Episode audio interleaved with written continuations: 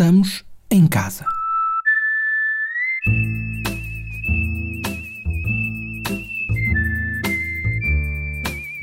Estamos cada vez menos em casa, verdade seja dita, mas ainda estamos em casa. E já agora deve ter percebido que esperou um bocadinho mais do que é habitual por um novo episódio. Já vai perceber porquê.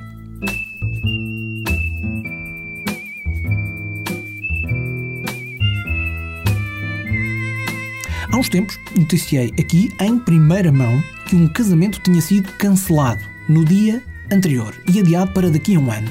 Foi no episódio com o título Cancelamos o Casamento. É, é um título um bocadinho autoexplicativo, eu, eu sei. Mas há quem tenha mesmo ido em frente com a cerimónia do casamento, apesar da pandemia. O Jorge Vasnante vive em São Paulo, no Brasil. É argumentista e, por isso, o que faz na vida é contar histórias. Sabendo que ele tinha uma história para contar de um casamento que foi em frente, apesar da pandemia, eu pedi-lhe e ele aceitou. Marco. Oi. Pediste-me para te contar como foi o meu casamento na quarentena e eu vou-te contar. Força. Mas antes é bom que percebas duas coisas. O quê? Primeiro, que poderás ouvir sons da rua. Isso é porque eu moro à frente do grande viaduto que aqui em São Paulo chamam Minhocão. Ah, ok. E mesmo durante a madrugada, quando os ônibus deixam de passar, um carro eventual ou um casal de namorados ainda fazem barulho na avenida aqui em baixo, Uhum. a Avenida São João, que talvez conheças das canções do Caetano Veloso e do Adoniran Barbosa. Quais? Ah, esta, por exemplo?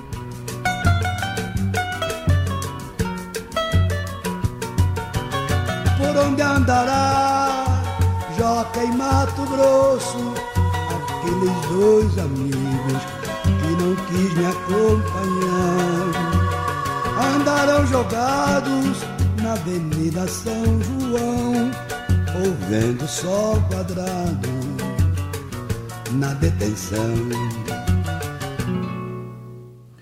Quando me mudei para aqui há uns anos, o viaduto ainda se chamava oficialmente Elevado Costa e Silva.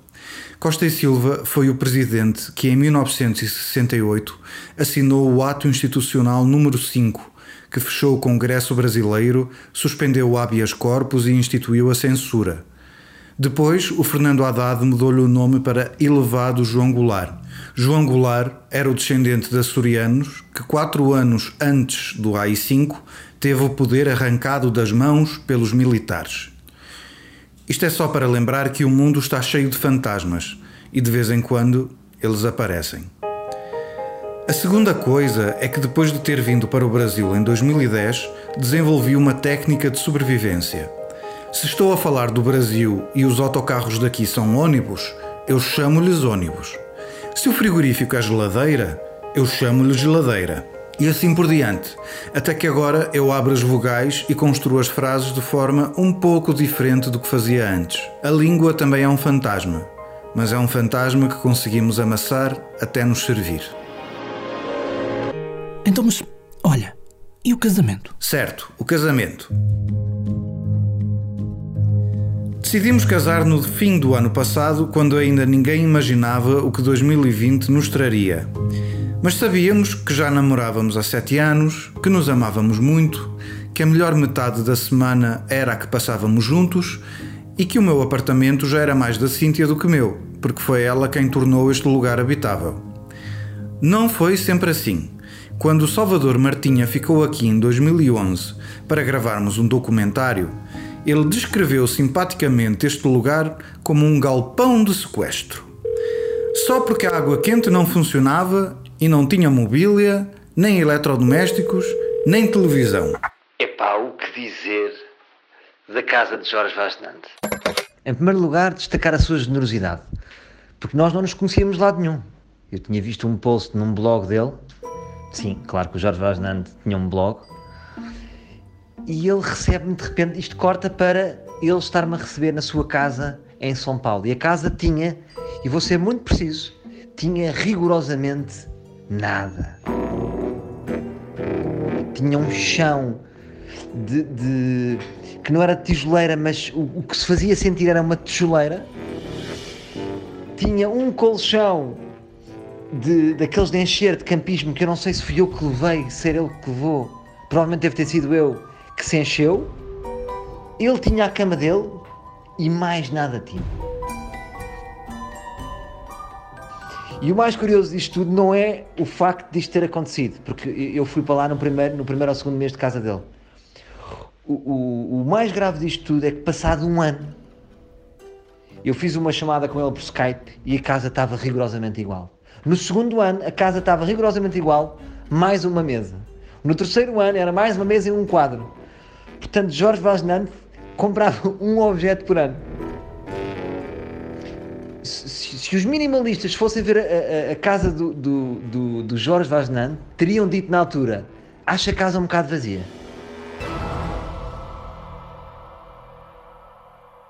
Sinceramente, ó Salvador, que exagero.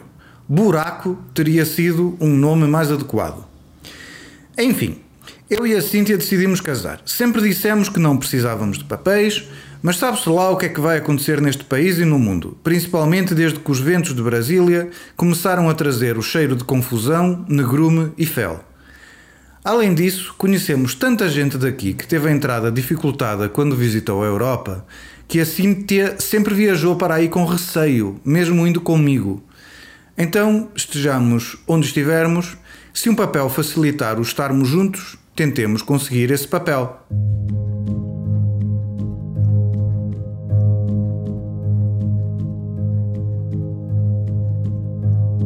Em dezembro, fomos a Portugal e contamos aos meus pais. O plano sempre era fazer uma cerimónia pequena, só com parentes e amigos próximos, e deixar para depois a festa grande. Reservar um bar para juntar toda a gente, talvez, quem sabe. Mas os meus pais teriam que marcar a viagem com antecedência. Conseguiríamos agendar o casamento e ainda ter tempo útil para fazer isso? Seria melhor fazer dois casamentos, um no Brasil e outro com a minha família em Portugal? Bom, a ver como correriam as burocracias. E as burocracias são muitas para um imigrante que se quer casar. Já imaginava, o ano passado consegui a igualdade de direitos para poder votar no Brasil, mas demorei meses. Então, para prevenir, já fui passando as frias madrugadas de inverno em Monção, tentando descobrir os documentos de que iríamos precisar. Os meus receios confirmaram-se certidões de nascimento, convenções de AIA, papéis no consulado, papéis nos cartórios, taxa disto e taxa daquilo. Muita coisa. Voltamos para São Paulo e durante uns dois meses ficamos a tratar dessas chatices todas. No fim de fevereiro conseguimos finalmente marcar a data. Casaríamos no sábado, dia 28 de março. As nossas testemunhas seriam o Jorge, o meu homónimo, também português, também a morar aqui desde 2010, e a Letícia pela parte da Cíntia. O prazo era apertado demais para os meus pais virem, mas pronto. Decidimos que o melhor seria resolver logo o assunto, fazer um almoço com uns poucos amigos nesse dia e no domingo uma almoçarada na casa da mãe da Cíntia. E o lado de Portugal resolvíamos depois, porque festa também nunca é demais. Porém, nem a data acabaria por ser essa, nem as testemunhas viriam a ser essas. Como quase toda a gente, Marco, eu vi o coronavírus com a inocência cínica de quem achava que isto não era hora para pandemias. Então ando aqui a preparar um monte de projetos na produtora, a planear um casamento e de repente aparece-me um vírus. Que grande chatice! Só entendi a gravidade da situação no início de março, quando vi que 100 pessoas tinham morrido num único dia na Itália. Não sei porquê, mas ver muitos zeros juntos impõe respeito. Depois, os meus pais disseram-me que iam entrar em isolamento. Fui ficando cada vez mais inseguro. Mas o que é que se pode fazer? Olha, vamos vendo. Onze dias antes da data marcada para o casamento, eu e a Cinta isolamo-nos aqui mesmo, no antigo galpão de sequestro, que de galpão de sequestro já não tem nada, apesar de uma mancha de mofo no teto da casa de banho que estou há meses para tirar. Enfim. Na noite anterior, a Cíntia ainda dormiu na casa da mãe, eu fiquei aqui sozinho a ver notícias na televisão e a ter um ataque de hipocondria. As dores no corpo que sentia eram Covid-19 ou eram por dormir pouco e mal? A tosse que tinha era uma mistura da constipação mal curada com os cigarros a mais que o nervosismo me fez fumar ou era algo com que tinha que me preocupar? O termómetro digital que me media uma febre que eu não sentia era verosímil ou aquela subida acima dos 37 graus até se desligar era uma pilha gasta? Dormi muito mal nessa noite e a primeira coisa que fiz quando acordei foi comprar uma pilha numa lojinha de dois senhores bolivianos que eu nunca tinha visto. A pilha funcionou, medi a temperatura e não tinha febre. Os outros sintomas imediatamente desapareceram, como que por milagre, mas mais provavelmente por estupidez. Quando a Cintia entrou aqui pela porta de casa, estava tranquilo por saber que não lhe iria passar Covid-19 antes de casarmos. Eu sou guionista e a Cintia trabalha com redes sociais. Então, passar do computador no trabalho para o computador em casa não foi assim tão complicado. O problema foi o minhocão, que durante os dias da semana está aberto para carros das 7 da manhã até às 8 da noite.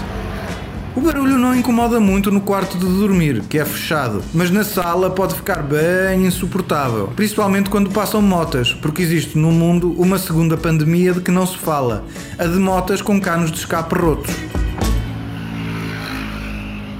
É preciso acabar com isto. Como em tempos normais só chegávamos a casa quando o viaduto já estava fechado ou quase a fechar, o barulho não incomodava, mas agora incomoda um bocadinho mais.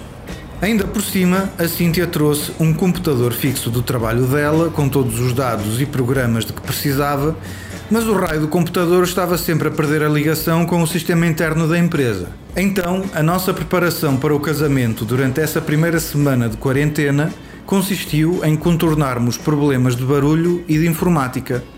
Resolvemos os primeiros com tampões de ouvidos e os segundos com um desliga e volta a ligar que em algum momento lá funcionou.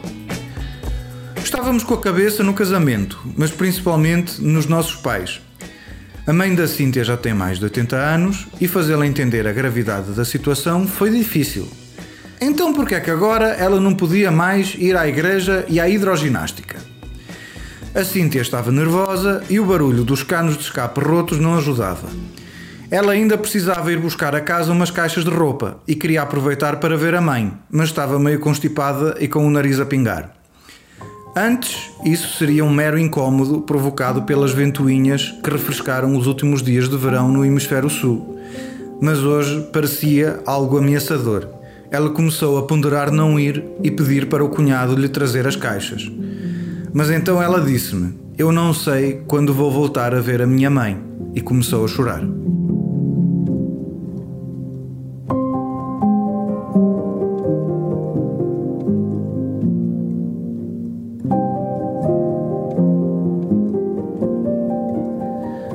Acalmeia. Disse-lhe que ia com ela, mas ela não queria. Quanto menos gente, melhor, disse. Então, revimos as rotinas de segurança a tomar. E no dia seguinte, a Cíntia foi visitar a mãe e, junto com o cunhado, trouxe as caixas que lhe faltavam. Passámos o resto do fim de semana a arrumá-las. Ela ficou feliz. Entretanto, o cartório ligou disseram-nos que por causa do coronavírus não poderia haver mais ninguém na cerimónia além dos noivos e das testemunhas. Pensei, olha se os meus pais tivessem vindo para cá. Além disso, estavam a remarcar as cerimónias e perguntaram-nos se o nosso casamento poderia ser um dia antes, na sexta-feira 27. Por nós, sim, mas pelas testemunhas. Ligamos para a Letícia, tudo bem. O problema era o Jorge, porque ele tinha acabado de ser pai e não seria bom expô-lo dessa forma a um vírus que ele poderia levar para o seu recém-nascido. Liguei-lhe e ele disse-me que ia passar a quarentena na casa da sogra, fora de São Paulo, com um quintal grande, para o seu Pepito poder brincar. Boa, Jorginha, precisa pensar no Pepito, pá. Não te preocupes porque a nossa amiga Mari está disponível para ser testemunha. Vemo-nos quando isto acabar. Um abraço.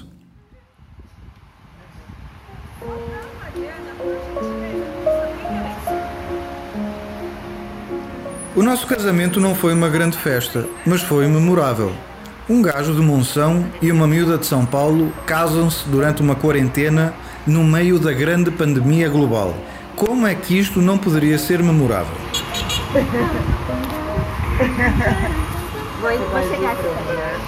As nossas testemunhas é a Mariana, é a Letícia. Pelo que entendi, A vamos Letícia casar está de máscara. E com álcool gel. Grudaram. Grudaram.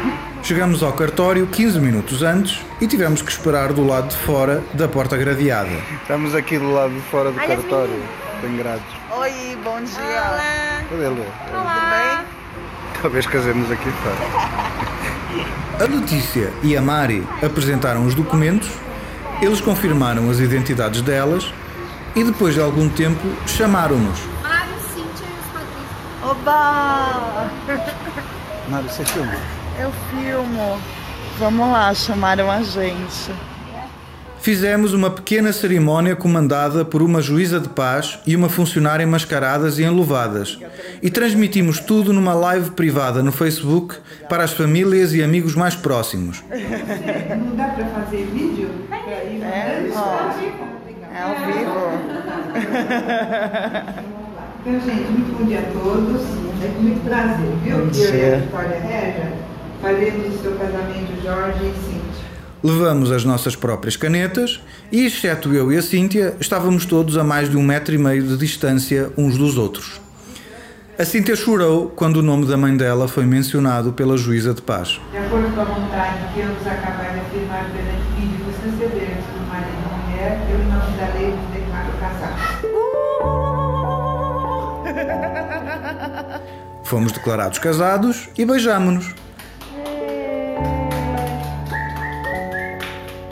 À saída da sala, na parede, estava o desenho de um coração com a frase Sejam felizes eternamente. E tiramos uma foto por baixo dele. Muito obrigada.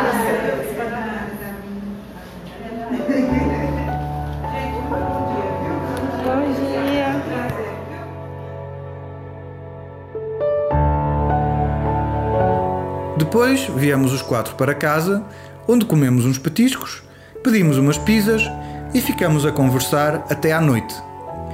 As nossas amigas foram embora e eu e a Cíntia começamos a nossa lua de mel, cheia de amor e carinho, pelo meio de muito teletrabalho, álcool em gel, máscaras e panelaços contra o presidente.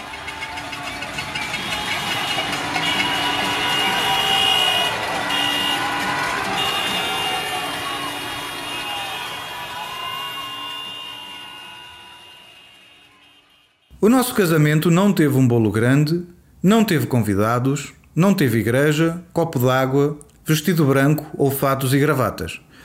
Mas nós nunca nos vamos esquecer dele. Eu e tu, Cíntia, abrimos o nosso caminho pelo meio dos fantasmas e conseguimos. Por isso, que fique na memória de todos aquilo que me vês nos olhos todos os dias. Que te amo porque me deste um mundo novo quando eu pensava que não tinha mais mundos para descobrir. Que te amo porque me sabes os defeitos e ainda assim no nosso abraço sempre me encontro melhor do que sou. Que te amo porque és a melhor companheira de quarentena, porque quando tu dormes no meu ombro eu sonho conosco e porque desde que estás comigo nunca mais me senti sozinho. Sim, eu estou a aproveitar este espaço para fazer algo que também não tivemos na cerimónia: proferir o meu voto de casamento. Vou sempre tentar ser o homem que merece fazer-te feliz. Um beijo, meu amor.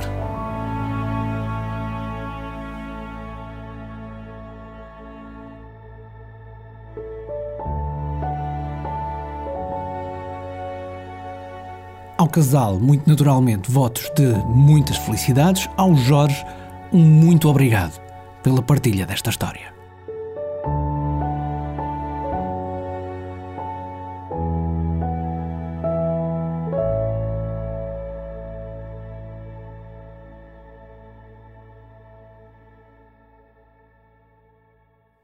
E ainda um agradecimento final ao Salvador Martinha pela participação muito especial neste episódio.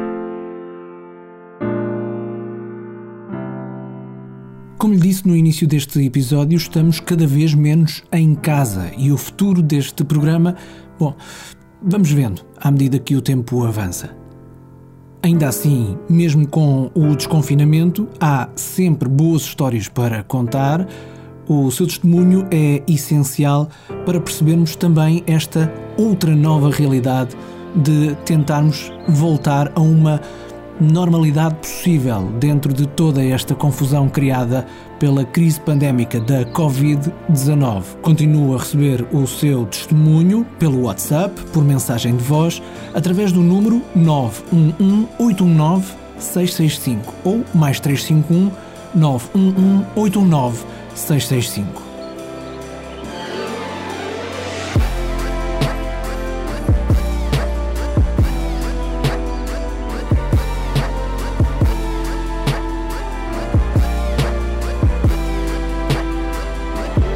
Aconteça o que acontecer nos próximos tempos na sua vida, espero que tenha atenção à saúde, à sua saúde e à saúde de todos os que estão à sua volta. Boa sorte e tenha muito cuidado. Eu sou Marco António, estamos nisto juntos, todos, muitos de nós em casa.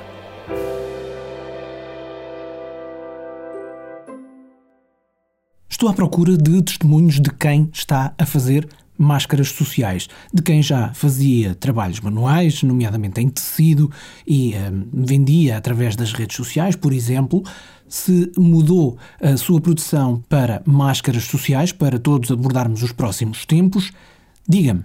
911-819-665 quer saber o que é que motivou essa mudança e, acima de tudo, que cuidados está a ter na produção para que as máscaras sejam eficazes. Gostava de ouvir o seu testemunho. 911-819-665, mensagem de voz. E não se esqueça, esse número serve também para receber testemunhos sobre outros temas. Aquilo que queira abordar sobre esta crise pandémica e sobre esta nova realidade que estamos a viver.